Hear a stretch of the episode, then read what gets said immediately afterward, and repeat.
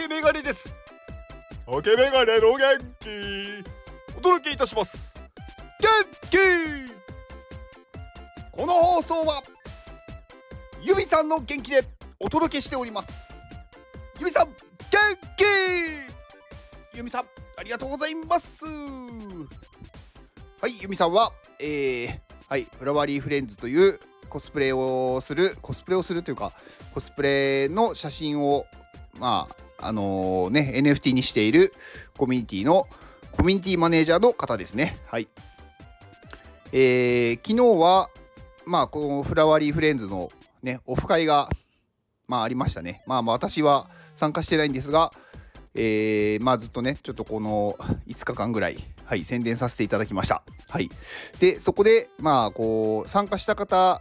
ねこう限定でというか参加した方の中でも限定で、まあ、2名からまあ多くても3名ぐらいですかね。まあこうコスプレ体験ができるっていうのが、まあ、ありまして、まあ、私もねあの前回の回に参加して、まあ、その時にねコスプレをしたものを今こうプロフィールのところに載せてる写真になるんですけれども、まあ、そちらのオフ会が昨日あってまあね今回ねあのー、された方がどんな感じなのか写真がねまだないので何とも言えないんですけどまあ楽しみっていう感じです。はい。まあこちらのオフ会ね普通のオフ会みたいにただこう話してこうご飯を食べて終わりではなく、まあ、こういうコスプレ体験とかねあのそのコスプレをしてその人が変わっていく段階をこう目の前で見ていけるというか目の前でこう変身していくのが見れるっていうまあ、貴重な体験というか、うん、見てる方もなんかこう変身していくのをずっとこう過程が見れるのですごく面白いオフ会になってます。はい。まあ大体ね3、4ヶ月に1回ぐらいあるので、まあ、気になる方はご参加してみるといいんじゃないかなと思います。はい。えー、ユミさんの Twitter リンクと、えーまあ、各種リンク、あとこのフラフリの、えーと、 Discord のリンクを概要欄に貼っておきます。で、先に宣伝です。えー、私がコミマネをやっている iPadMate から9月1日から9月3日まで限定で、えー、コミュニティの参加チケットを販売しております。はい。えー、こちらは、え NFT というものになりまして、えー、まあね、あの購入するのに今まではこう暗号資産、ね、仮想通貨が必要だったんですが、今回からクレジットカードでも購入ができるようになりました。なので、まあ、ちょっとねこう暗号資産というか、ね、仮想通貨やちょっとなんか嫌だな怖いなって思う方はクレジットカードで購入をお願いします。で購入する際は、えーと、コミュニティの中にある専用のリンクから飛ばないといけないのでそちらの、えー、コミュニティのリンク、えーとね、 Discord っていうコミュニティの、えー、リンクを概要欄に貼っておきます。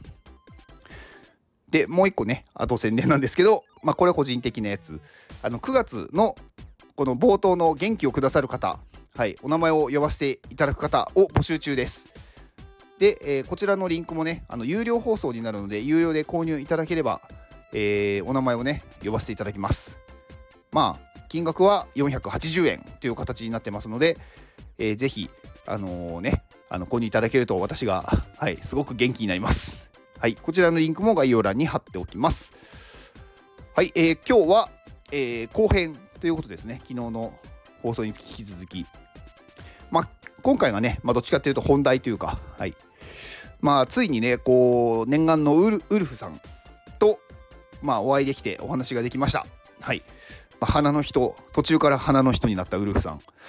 やね、あのー、すごくやっぱりね、元気な方でしたし、なんか明るいというかね。でね、私ね、あのー、ウルフさんとね、なんかその話して、はっとね気づかされたことが一個あって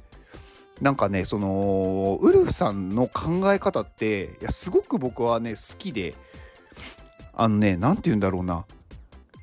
あのー、考えがねこう似てるとか似てないっていうのじゃなくって自分の意見をちゃんと持っている。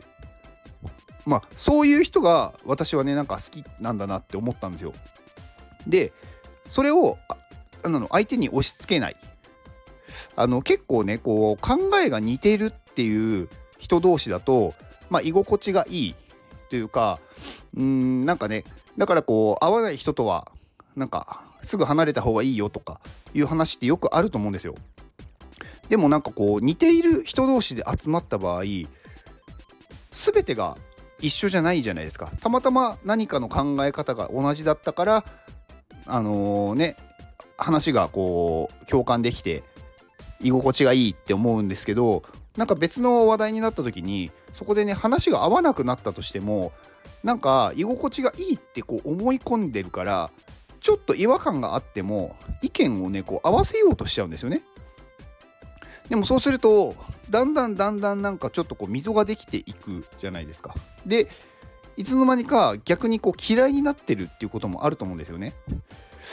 うん、だからなんかねそもそも意見っていうのは一致しないよねと。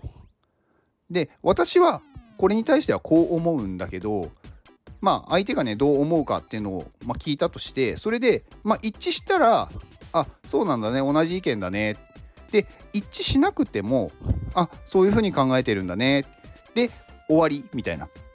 でいいと思うんですよ。だから似てるから一緒にいるとかじゃなくって自分の考えをちゃんと持ってる人。まあこういう人が私は好きなんだなっていうことに改めてね気づかされたんですよねなんかね似ている考え方が似ているからなんかこう一緒にいたいとかじゃなくて自分を持ってるからその人のことをなんだろう知りたいというかその人といるのがうんなんだろう自分にも発見になるんで面白いっていう感じなんですよね。うん、でねまあウルフさんってね本当にねすごく芯をしっかり持っていて自分のこうなんだろう意見をちゃんと言えるんですよ。その場でみんなが違うって言ってても自分はこうなんだっていうのを言える人なんですよね。いやめちゃめちゃかっこいいんですよだから。うんなんかね本当にだから人に対して遠慮しないというか、うん、でそれでいてねなんかやっぱり聞いててもねそのすごい相手をこうけなすっていうこうそういう意図もなく自分はこう思うよっていうだけ。うん、だから相手と意見が合う合わない。それに対してうんそれをね否定されても別に構わないっていう感じでちゃんと意見を言う。いやだからね本当に話してて気持ちいいんですよ。だからねこう私とね全部の意見が合うっていうわけじゃないんですよね当然。でもなんかね聞いててねこうすごくすがすがしいというか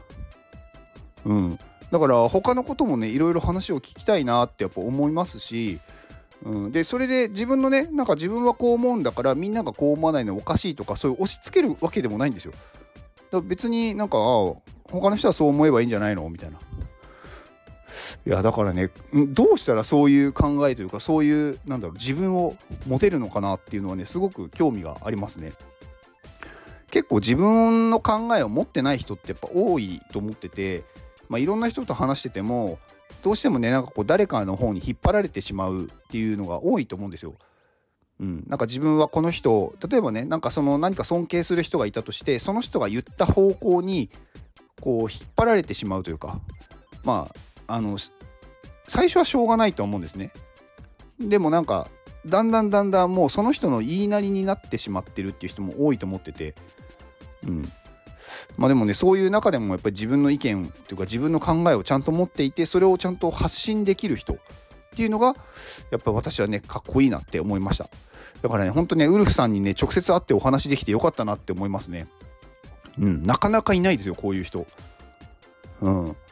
だからこういう人とねこう出会えたっていうのがねすごく私は何だろう人生のこうねなんだろう生きててよかったなっていうか。うん。なんか貴重な体験だなって思いました。まあちょっとねウルフさんあのー、ね関東というかこうね、まあ、東京でお話とかあのご飯を食べたんですけど、まあ、東京の方ではないので、まあ、ちょっとね、うん、またねあの会いたいんですけどまあ いつにしますか？みたいな うん、まあそんな話をして、うん、まあねあの一旦さよならって感じだったんですけどまあ、本当にねなんかめちゃめちゃ面白い人だなって思いました。うん。まあ、いろんなね人生経験されてる方でだから他にもねいろんなことをね多分、まあ、学んでるというかこう体験経験している方なので話がねやっぱりこう深いというか。うん。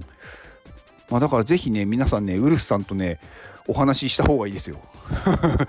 まあ私がそう思ってるだけかもしれないですけどね。まあ合わない人はやっぱ合わないっていうのもあるでしょうし別に合わなくてもなんかねそういう自分のなんだろう芯を持ってる人と話したいっていう人は話すと面白いと思いました。はい以上です。ではこの後編はい。前編後編。で、まあ、1日であったことなので私の中ですごいね充実した1日。めちゃめちゃ身のある1日でした。はい。以上です。この放送を聞いてくれたあなたに幸せが訪れますように。行動の後にあるのは成功や失敗ではなく結果です。だから安心して行動しましょう。あなたが行動できるように元気をお届けいたします。